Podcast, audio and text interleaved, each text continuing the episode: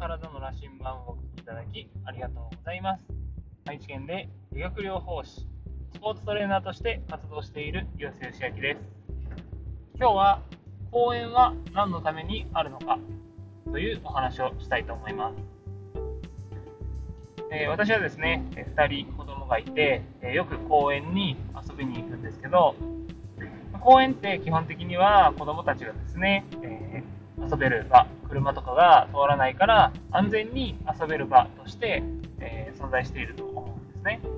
でそれこそいろんな遊具があって、えー、こういろんな体の使い方とか、え遊具を通してですね、えこう遊べる場所で、え非常に重要な場所だと私は思っているんですけども、最近ですね、サッカーの本田圭佑選手がこんなことをツイートしていました。ボール遊びを禁止する公園がえすごい多いと。でこれは、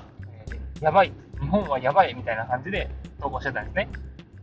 で、えー、確かに私自身もボール遊び禁止の公園をいくつか見たことありますし、えー、あと私が気になるのは自転車とかですね、えー、乗る入れを、え公園内で乗ることを禁止している場所ってめちゃくちゃ多いんですね。で、えー、じゃあ子供が自転車をどこで練習するんだろうと思って、私の子供は最近ですね、えー、自転車を乗れるようになって、えー、幸いですね、うちの子は、えー、なぜかそんなにこう、親が手伝わずに自転車に乗れてしまったので、なんか公園でですね、一生懸命練習するとかっていうのはなかったんですけども、えー、幸いというか、まあちょっと残念な気持ちはあるんですけどね、一緒に練習したかったなっていう。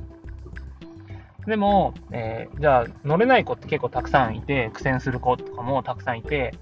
で、えー、じゃあどこで練習するのってなったら道路なのか、じゃあ駐車場なのかって。じゃあそこで練習した方が、えー、迷惑だし、危ないし、転んだ時アスファルトだし、っていうところを考えると、いや、公園で練習させてくれた方がいいんじゃないかなって思うんですよね。もちろん、例えばその自転車を、自転車同士でこうふざけて遊んでぶつかったりとかですね、他の歩いてる人とぶつかってしまったりだとかで、こう怪我をしてしまう恐れっていうのはあるから、その、それを訴えるために自転車禁止っていうのは、まだ、まあ、できたルール、背景としては分からなくもないんですけど、禁止でいいのかっていうところですよね。え、ぱり私たちっていうのは、えー、全て決められたルールの中でどう遊ぶか、どう安全に、えー、過ごすかっていうのは、えー、常に必要な問題だと思います。禁止にしたら全て物事が解決するのかって言ったら、何でも禁止にされてしまうんですよね。でも、えー、子供たちっていうのは、そういう環境の中でどうやって考えていくかっていうのを学んでいかなきゃいけないのに、今、自転車を禁止している、ボール遊びを禁止しているっていうのは、えー、大人になった時に、じゃあ何か嫌なことがあったら、禁止にすればいいんだっていうような発想になっていっちゃうと思います。まあ、そういう発想になったから、こう、禁止されるようになってきたのかもしれないですけど、って考えると、本当に、えー、まあ、やばいと、えー、本田圭佑選手が表現していた意味もわからなくもないなというところです。皆さんはこういう問題に対してどう捉えているでしょうか？当たり前のように、え自転車公園内に乗られたら危ないよねって思ってしまうのか、え自転車で公園、自転車は、えー、自転車どこでじゃあ練習するのって私みたいに思うのかですね。ボール遊びだって、えー、庭がない、えー、方とか、マンションにおまいお住まいの方とかってたくさんいらっしゃると思うんですけど、そのこうボール遊びを公園でできないってなったら、じゃあどこでするんでしょうね。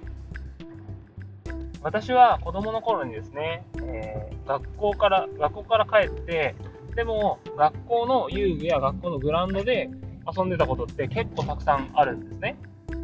一度家に帰ってからボールとか持って、えー、遊ぶとか。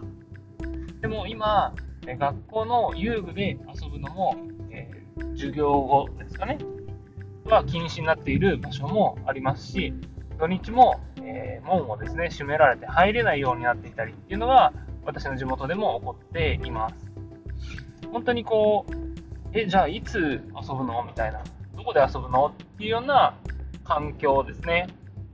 まだ私は愛知県で、えー、多少こう、田舎の場所なので、田舎のエリアなので、えー、そういう名古屋とか東京とかと比べたら、えー、全然遊ぶ場所は多いと思うんですけど、それでも、えそういう部分を感じるってことは、都心部にお住まいのお子さんたちっていうのは、もっとこう遊びづらさとかを感じているんじゃないでしょうか。で、えー、テレビゲームとかですね、こうなんか、まあ、娯楽の道具っていうのはたくさん増えているので、運動をせず、そういうことをする子たちが増えるっていうのはもう、えー、社会の環境的にですね、えー、必然的な状態なのかなっていうのも感じています。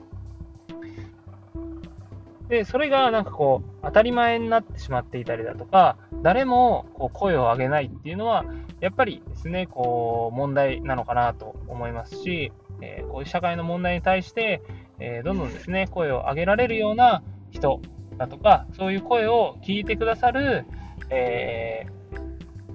方たち、市役所、市役所とかなんですかね、政治家とかも含めて、えそういう日本を作っていく方たちが、しっかりと、問題の声に対して、え真摯にですね、考えていただけたら嬉しいです。